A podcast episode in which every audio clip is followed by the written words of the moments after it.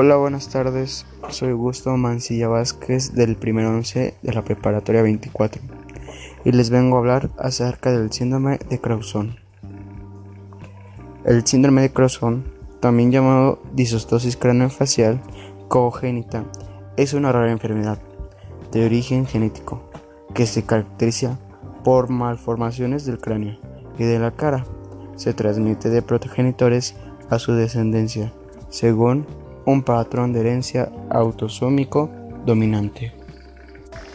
Sus causas del síndrome Creuson, la mayoría de los casos de esta enfermedad son causadas por un cambio llamado mutación en un gen llamado factor de crecimiento fibroblástico, gen del receptor 2 o más simplemente, abreviado FGFR2. Hay algunas personas con síndrome de Creuson que también tienen una condición de la piel denominada acatosis nigricans y tienen mutaciones en el gen FGFR3. El síndrome de Creuson es heredada en un patrón de herencia autosómico dominante, por lo tanto, si una persona tiene síndrome de Creuson, sus hijos tendrían un 50% para tener también el síndrome de Creuson.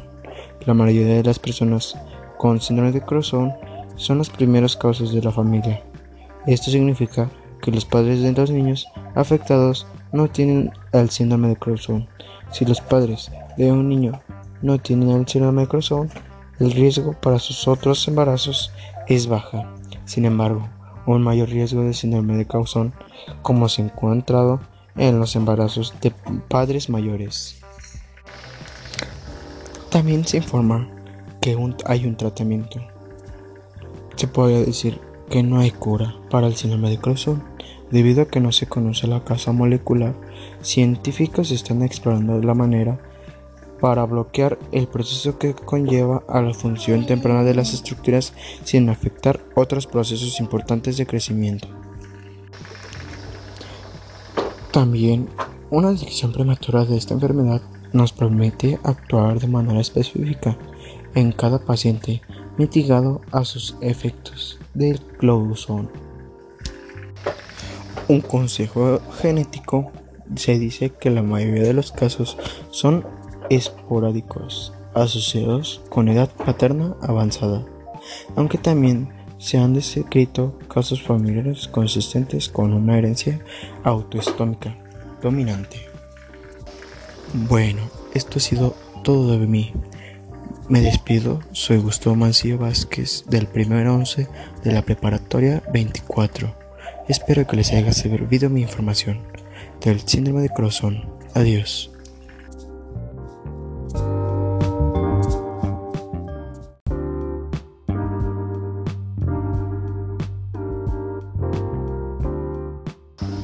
Hola, buenas tardes. Soy Gustavo Mancilla Vázquez del primero 11 de la preparatoria 24 y les vengo a hablar acerca del síndrome de Creuson.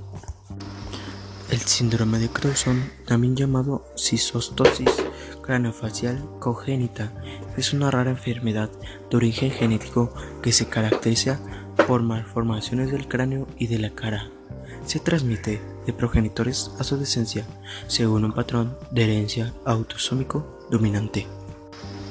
La etiología está producido por una mutación específica en el gen FGFR3, receptor 3 del factor de crecimiento de fibroblastos, localizado en el cromosoma 4p16.3, que está involucrado en la regularización de la proliferación celular de diferenciación y la apoptosis.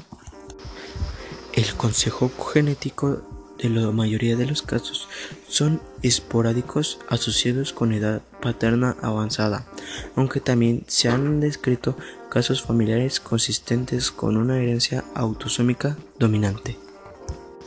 También se dice que el síndrome de Creuson es una sinostosis craneofacial congénita caracterizada por el cierre prematuro intrauterino de las suturas coronal, sagital y lamboideal, lo que produce un crecimiento anormal del cráneo, hipoplaxia maxilar y asimetría facial.